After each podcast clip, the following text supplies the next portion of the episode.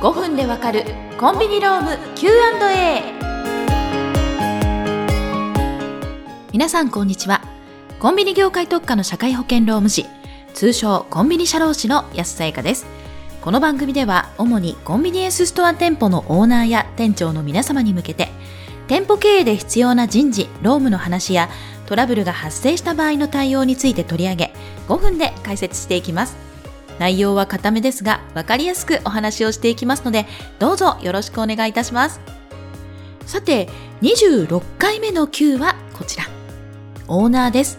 店長には店舗運営を任せているということで店長手当を基本給とは別に毎月つけています。モチベーションを上げて頑張ってもらいたいのと残業代をあまり多くは払えないので手当で調整をしているのですが店長から残業代をちゃんと払ってくださいと言われました。どこがダメなのでしょうか？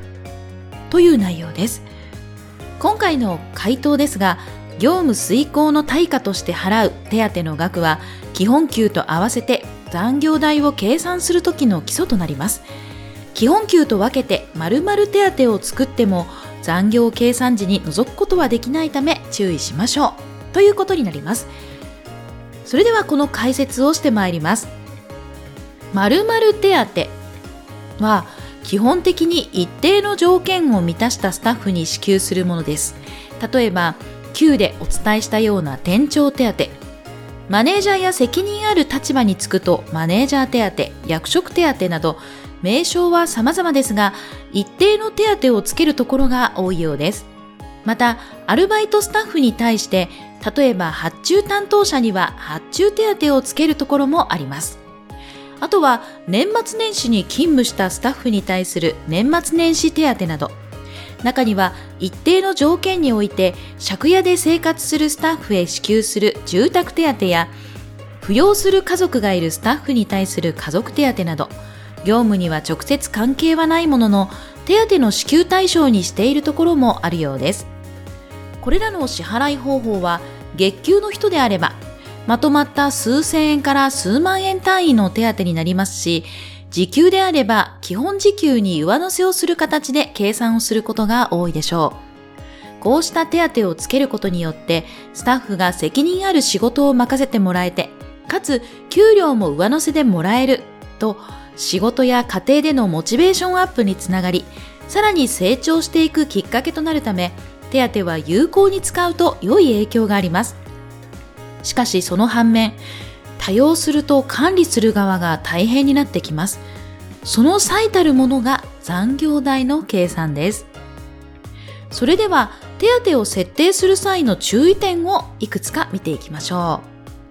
う。まず一つ目、手当を増やしすぎないように注意。どういう条件のもとにつける手当なのかを整理して有効に活用できる程度の種類にとどめましょう。例えば発注担当者に対しては発注手当、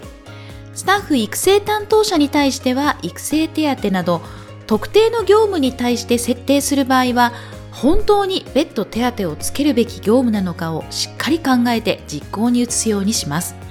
例えば、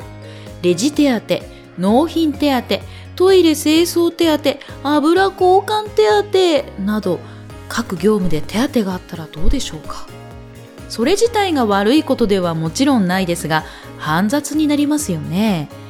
また社員に多い店長手当役職手当は役割でまるっと設定できるので便利だと考えるオーナーも多いですがこれもなんとなく設定してしまうのは禁物。例えば店長手当の場合何が店長業務なのかを明確にしないまま手当をつけるとスタッフと同じ仕事しかできない。例えば、店舗の数値管理や人員管理ができない店長がいても、同じ手当を支払うことになり、支給する本来の意味が薄れてしまうでしょう。